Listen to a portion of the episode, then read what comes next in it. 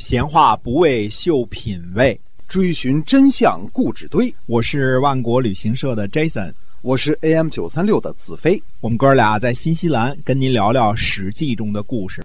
各位亲爱的听友们，大家好，欢迎回到我们的节目《史记》中的故事。我们天天为您更新《史记》中的故事呢，是由新西兰万国旅行社的 Jason 给我们讲的。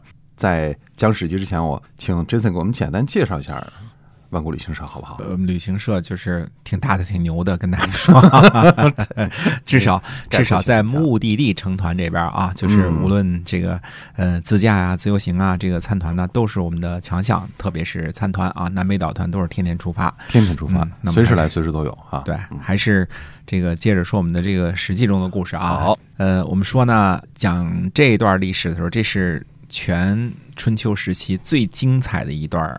历史，嗯，因为，呃，这正好是中国的几个大的国家，所谓的邦国也好啊，这个向大诸侯、向集权制过渡的这么，呃，一段时间，它中间呢起起伏伏的，就是怎么产生、怎么进行、怎么强盛的，它有一个很长的过程。对，骊姬之乱呢，也是持续了很久很久的时间。那么我们这次呢，又回到骊姬之乱，但中间呢，花叉着我们讲了好些。呃，齐桓公啊，这些个故事，对吧？因为天下并不是单向的、单轴的在进行。对，呃，在山西这边呢，那骊姬之乱还是一个重头戏啊，时间拉得很长。我们说讨伐东山高洛氏的吉桑大捷之后呢，又过了五年啊，这是太子申生率领这个把这个敌人的部落给打散了啊，就高洛氏的这个敌人啊，到了。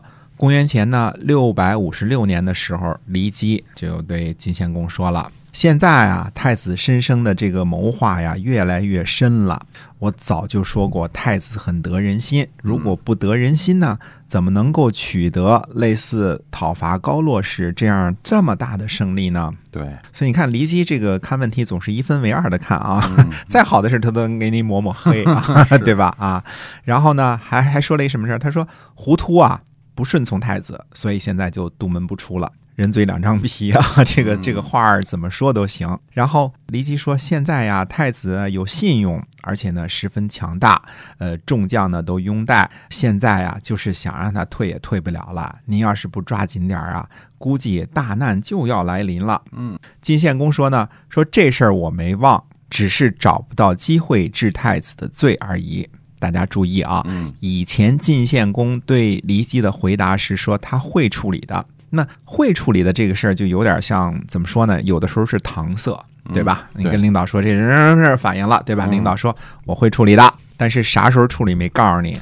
对，以前晋献公呢都是这么回答的。这次他的回答是什么呢？说我找不到太子的罪过。那表明晋献公对太子的厌恶已经升级了，已经到了一定的程度了。这个敏感的骊姬呢，就去找幼师，告诉他呢说，晋献公已经允许他杀掉太子了。嗯，骊姬这个理解呢是没错，但是以稍微有点吹牛啊，与事实呢也相去不太远，因为晋献公毕竟。放话了嘛？这次是吧？要找机会治太子的罪嘛？那么骊姬就询问说，他觉得最难对付的，就不知道怎么样对付的是位高权重的大臣李克。优师说呢，对付李克一天搞定，告诉骊姬的啊，一天就搞一天搞定啊，告诉你给我准备一一一只羊的这个宴席啊，特羊之宴啊，这全羊宴是吧？哎，我跟李克呢喝个小酒，嗯，我呢是个戏子，呃，说什么话呢也不用担心。啊，这骊姬呢就答应了，给优师啊准备了特羊之宴，一只羊啊，这个做的宴席，让优师呢请这李克喝酒，酒喝到一半呢，这个优师呢站起来跳舞啊，并且呢对。李克的妻子说：“看来当时这个宴饮呢，还有这个是类似家庭聚会这种形式啊，还有这个他老婆在呢。他说我在这儿要传授一下啊，如何开开心心的侍奉国君啊。于是呢，又跳又唱啊，唱的说什么呢？说侠欲之五五不如鸟屋，人皆急于怨，几都急于哭。”啊，这歌词说什么呢？说开心的侍奉国君的人呢，还不如鸟呢。别人呢都往这个树木茂密的花园跑，自己呢却跑到这个枯木的野地，大约是这么个意思啊。这个这个，嗯，这歌词变得挺好，我大约是翻译这么个意思啊。你就说呢，优师这个主业还没荒废啊，又会唱歌，又会跳舞啊，这酒席宴上的气氛呢确实不错啊。当时呢，李克笑着说：“大家注意这里的细节记录啊，笑着说那就是完全轻松的宴饮气氛啊。说什么是茂密的花园啊？什么是枯木啊？问了问，到底说什么呢？优师呢，其实等的就是这一问。优师说了，这个人母亲死了。”自己落了很多诽谤，难道还不是枯木吗？简直就是受了伤的枯木。这个宴饮记录呢，到此就为止了。酒席结束之后呢，又是离开了。李克呢，撤去酒席，没吃晚饭就上床了。嗯，这床上呢，估计没睡着啊。这个酒席宴上这一幕呢，还一直在他的脑海里在这儿翻腾呢啊。最后发生了什么事儿呢？半夜里，这李克呢起来了，估计根本没睡啊。嗯。就把这个优师呢又给找来了，叫他来问他，问他话，说您今天下午说这话是说着玩呢，还是听到了什么风声啊？你看，因为这几句话说的是，其实分量是挺重的嘛？哎，李克这个下半截的酒席估计没怎么吃，老在这转悠这事儿呢。虽然当时是笑着问的啊，对，这次呢。优师就不太绕圈子了，直截了当的说：“晋献公已经允许骊姬杀了太子申生，立奚齐为继承人了，谋划已经完成了。”那李克呢就问他说：“如果听从国君杀了太子，我呢不忍心；但是再像以前那样对太子友好呢，我不敢。如果我保持中立，能够免除祸患吗？”优师呢斩钉截铁的回了一个字儿：“免。”所以看这个整个这个过程啊，这都是很大家能历历在目的感觉到这种当时的这种进程和反应啊。这个李克到底是怎么样想这件事儿的，怎么样问的啊？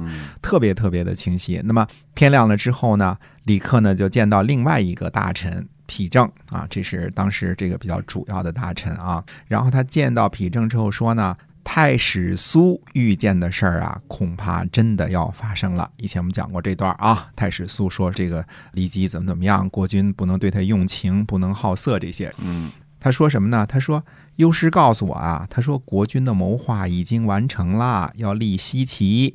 嗯，那丕正就问，那您怎么回答的呢？嗯，李克说啊，说我回答保持中立。丕正说，哎，可惜呀。不如回答说呢，并不相信他们，而且呢，就此疏远他们，这样呢，就可以加强太子的地位，而分化离姬的党羽，多想些办法呢，促使他们改变这个念头。等到念头淡了，就可以离间他们了。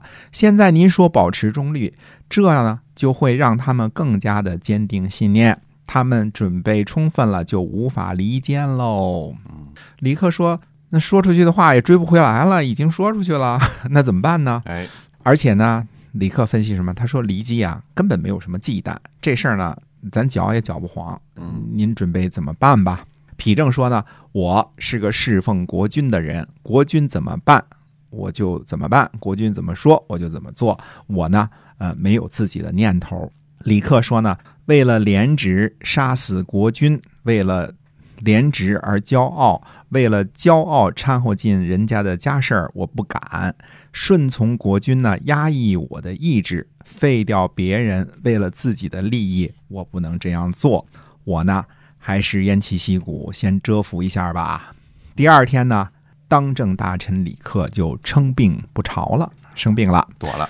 哎，之后呢？果不其然，就像皮正分析的那样，不到三个月啊，这个祸乱呢就发生了。所以这个地方呢，我们就说这个优师啊，虽说是个艺人啊，演员啊，对，搞阴谋诡计呢，绝对是高手。这个优师呢，人家也没吹牛，一天时间就搞定了权臣李克，呃，让权臣李克呢选择中立，让骊姬一伙呢认为他既不是朋友，也不是敌人，等于不管闲事儿了。那。这样，那他们这伙人就可以肆无忌惮的去陷害太子申生了，对吧？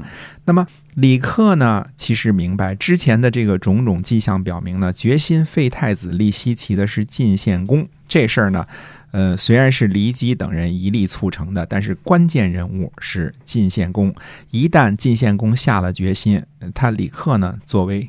臣子实际上是改变不了局面的。对后边的故事发展呢，我们会看得出来，其实李克并不是一个软弱怕事儿的人。那这个时候呢，这个做法呢，也未必就像皮正说的那样是不对的。他现在保持中立呢，等于把自己给藏起来了，变成说无论如何他也不想跟晋献公对着干，也干不过。但是这样呢，骊姬这伙人呢就吃了一颗定心丸，因为主政大臣都不管事儿了嘛，而晋献公又偏向着他们。等到优师完成了搞定李克这关键一步之后呢，历史上就再也没有这个人的记载了，下场如何呢，也都不知道了。根据情节发展的这个想象一下呢，这厮的下场肯定不会太好，否则老天爷真是眼睛瞎了啊！是晋国一场飞来横祸就此完成了所有的准备。